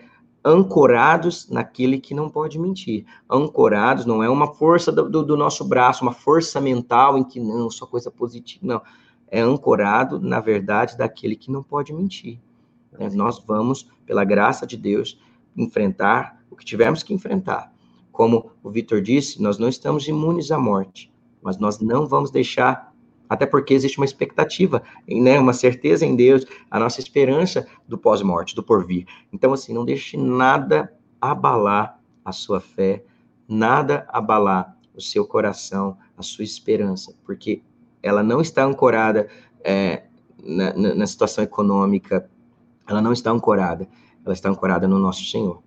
Amém. Amém. Vamos lidar com a espera, gente. Tem uma palavrinha, Vitor, que a nossa geração precisa aprender: tolerância à frustração. Hum. Explica esse conceito para a gente, para gente fechar. Tolerância à frustração é a capacidade que e a habilidade que nós precisamos ter né, de tolerar situações de frustração na nossa vida. É a habilidade que nós precisamos ter de tolerar momentos de incerteza. Nós precisamos ter tolerância às incertezas sabe? Existem coisas que nós não temos controle. Uhum. Nós precisamos aprender a lidar com a tolerância à frustração, nós precisamos aprender que nós não temos controle de tudo. E nós precisamos confiar que Deus tem o controle de tudo. Nós não temos. Talvez você está ansioso aí porque está sentindo que muita gente, muitos pacientes, né? Eu sou psicólogo e agora atendendo tudo online, né? Os pacientes tudo via atendimento online. Muitas vezes gente é ansiosa porque está perdendo a sensação de perda de controle. Uhum. E eu quero dizer para você, nós não temos controle de tudo. Né? Você, num bom sentido, tem uma preocupação responsável com a sua vida, é uma, um cuidado responsável, sim. Mas tem muita gente que tem uma preocupação catastrófica porque tem uma necessidade exagerada de controle. Tá? É muito importante. É uma das maiores demandas da clínica que eu tenho hoje, pastor a Gisele falou. É psicóloga aqui na nossa igreja aqui de Nishio, ela está né, tá, tá, tá participando aqui conosco, então ela sabe muito bem né, tá Prazer te conhecer, Gisele. Vamos continuar ajudando ajudar as pessoas nesse sentido, né? Vamos uhum. ajudá-las. Né? Então ela está falando exatamente sobre esse princípio, esse conceito que você fala de tolerância à frustração, que é uma das coisas mais difíceis que ela tem que lidar hoje, né? É verdade. Então, é tremendo isso, então, tremendo de verdade, né? Bom, muito obrigado, amigo. É, não sei se tem, tem mais uma pergunta aqui. O pessoal tá, só tá mandando benção, que foi muito bom. Realmente Deus tem nos abençoado demais aqui, é. semana após semana aqui, né? E você veio para completar. É, ainda estamos ainda tem muito ainda para Deus falar com a gente nesse tempo de quarentena forçada aqui. Você mais do que nós. Nós ainda estamos circulando, trabalhando, né? O pessoal está completamente parado mas é muito bom a gente estar tá junto, estar tá compartilhando as coisas do reino, as coisas de Deus, o alívio da nossa alma. Às vezes Deus tira a nossa carga emocional quando a gente ouve que ele continua no controle, né? E que nem você falou, a questão do controle, só Deus tem. Então, quando nós assumimos isso, nós, é um ato de idolatria, na verdade. É verdade. Ter muito cuidado, né? Que é só um ser absoluto em si mesmo tem controle de todas as coisas. É verdade.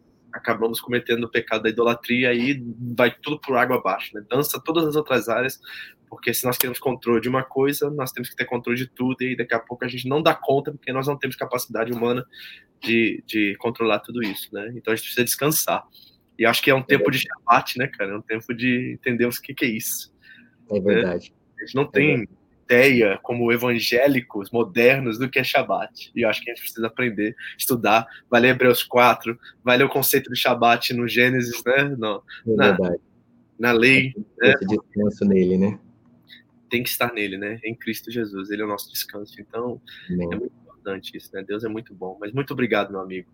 Eu quero que você ore por nós, para a gente fechar aqui, né? E que essa turma que está aí, tem gente até dos Estados Unidos com a gente, a Simone está aí, a nossa igreja lá nos Unidos, que né? Amanda está aqui com a gente também, né? Então tem uma galera boa aí que está acompanhando a gente, com certeza da comunidade cristã de Ribeirão Preto, tem uma turma aqui com a gente também, né? Então estamos muito abençoados nessa noite. Ore por nós, por favor. Amém. Senhor, eu te agradeço porque a gente pode, mesmo a milhares de quilômetros de distância, nós podemos estar espiritualmente unidos diante do trono da graça do Senhor. E nessa hora eu quero me unir em fé com o pastor Vitor, com suas ovelhas, com cada irmão que está conectado conosco nessa hora. Deus, o Senhor conhece a realidade de cada coração. O Senhor conhece, Deus, os dilemas que cada um está enfrentando. Sejam brasileiros, sejam pessoas que estão residindo no Japão, nos Estados Unidos, Senhor, aqui no Brasil ou em outro lugar. Cada pessoa tem enfrentado um dilema pessoal que só o Senhor, no íntimo, conhece. E nós sabemos que o Senhor é tão poderoso, tão grande, que consegue, Senhor, nos assistir, nos ouvir nesse momento simultaneamente e intervir de maneira especial e particular a cada vida. Sua palavra diz que o Senhor reina em seu povo com amor e majestade, com poder e equidade. O Senhor trata de maneira diferente os diferentes. O Senhor trata de maneira peculiar, com equidade, cada um dos teus filhos. E eu te peço em nome de Jesus que o Senhor venha intervir, meu Deus, na vida de cada pessoa aqui agora. Eu peço, Deus, que essa palavra gere frutos, frutos de esperança em cada coração. Meu Pai, em nome de Jesus, aqueles que estavam desesperançados, angustiados, ansiosos, meu Deus, preocupados com o amanhã, recebam favor do Senhor nessa hora, em nome de Jesus, meu Pai. Nós oramos nessa hora por cada vida, abençoamos cada vida, cada mente, cada coração. Meu Pai, em nome de Jesus, nós trazemos a memória nessa hora, a, o seu amor, a sua misericórdia, a sua bondade, a sua fidelidade. Senhor, pela fé nos posicionamos, Pai, em esperar em Ti, em não nos desestabilizarmos enquanto aguardamos a sua intervenção. Meu Pai, em nome de Jesus, que o Senhor nos ajude a ter tolerância à frustração, enfrentar sofrimentos na ótica bíblica, que o Senhor nos ajude, meu Pai, em nome de Jesus, a desfrutar do favor do Senhor nesse tempo, nós nos aproximamos, Pai, com ousadia, com confiança, diante do trono da graça, a fim de alcançarmos graça e misericórdia que nos ajude nesse tempo da necessidade. Eu não conheço quais são as necessidades e os desafios dos meus irmãos, mas o Senhor conhece. Senhor, nas várias esferas, que o Senhor abençoe a saúde física, a saúde mental, emocional, a saúde espiritual dos meus irmãos, que o Senhor abençoe a vida profissional dos meus irmãos, que o Senhor, Deus, possa abrir portas que precisam ser abertas, que o Senhor possa trazer direção, que seja um tempo, esse tempo de quarentena mundial, esse tempo de desafio mundial, seja um tempo de aquietarmos e saber que o Senhor é Deus. Seja um tempo de experimentarmos do favor do Senhor, experiências inesquecíveis com teu Espírito Santo e tua palavra. Age, Deus, nas nossas vidas. Colocamos nossa vida no teu controle, nas mãos do Senhor, o controle das nossas vidas, em tuas mãos. Em nome de Jesus, que a bênção do Senhor, que a paz que excede o entendimento, guarde cada coração e mente nesta hora. Em nome de Jesus. Amém. Amém. Muito obrigado, meu amigo. E se der tempinho aí, semana que vem ou na próxima, se nós estivermos ainda trancados, vou chamar de novo para a gente bater mais papo, conversar. Tá? É um prazer. Palavra para esse povo. Vida, logo a gente se fala mais. Amo a vida de vocês, meus irmãos. Somos um povo, estamos aliançados aqui nos quatro cantos do mundo. Que Deus abençoe todos vocês. Contem comigo. Contem com as minhas orações. Muito obrigado, amigo. Deus te abençoe também. Tchau. Amém.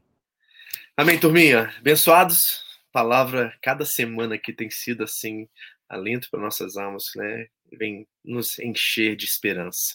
Quero dar a agenda para vocês, tá? Você que está aí ficou até o final. Nós temos, o pastor Gustavo vai estar amanhã online, vai estar na página da igreja, somente na página, eu acredito. Quinta-feira, o pastor Josias Bezerra da Silva volta para conversar com a gente. Ele me ligou, falou assim: Vitor, tem algumas coisas aqui que eu quero passar para o povo, alguns exercícios, né? Que trabalham nessa área psicológica também. Então, participe conosco. E está 99% fechado que o pastor Cláudio Duarte vai estar conosco no sábado, tá? Sexta-feira pode ter célula, não sei ainda, vamos ver ainda, mas temos aí então, preste atenção. Amanhã, pastor Gustavo, né? Alguma hora depois das oito online. Na quinta-feira, pastor Josias de novo, voltando com a gente aqui conversando. Sexta-feira, célula pelo Zoom, né? O pessoal da igreja aí. E sábado, o pastor Cláudio Duarte vai estar conosco para ministrar para a igreja de GIF, mas você pode vir acompanhar com a gente, tá? Deus abençoe vocês, tem sido bênção demais esse tempo e que o Senhor possa nos continuar conduzindo com esperança a viver em tempos de crise corajosamente, de uma forma ousada e brilhando a luz de Cristo, né? sendo sal, sendo luz do mundo para esse povo que está em desespero na escuridão. Deus abençoe sua noite, em nome de Jesus, foi um prazer estar com vocês aqui. Que a graça e a, e a paz e a misericórdia de Deus esteja sobre você, em nome de Jesus. Amém.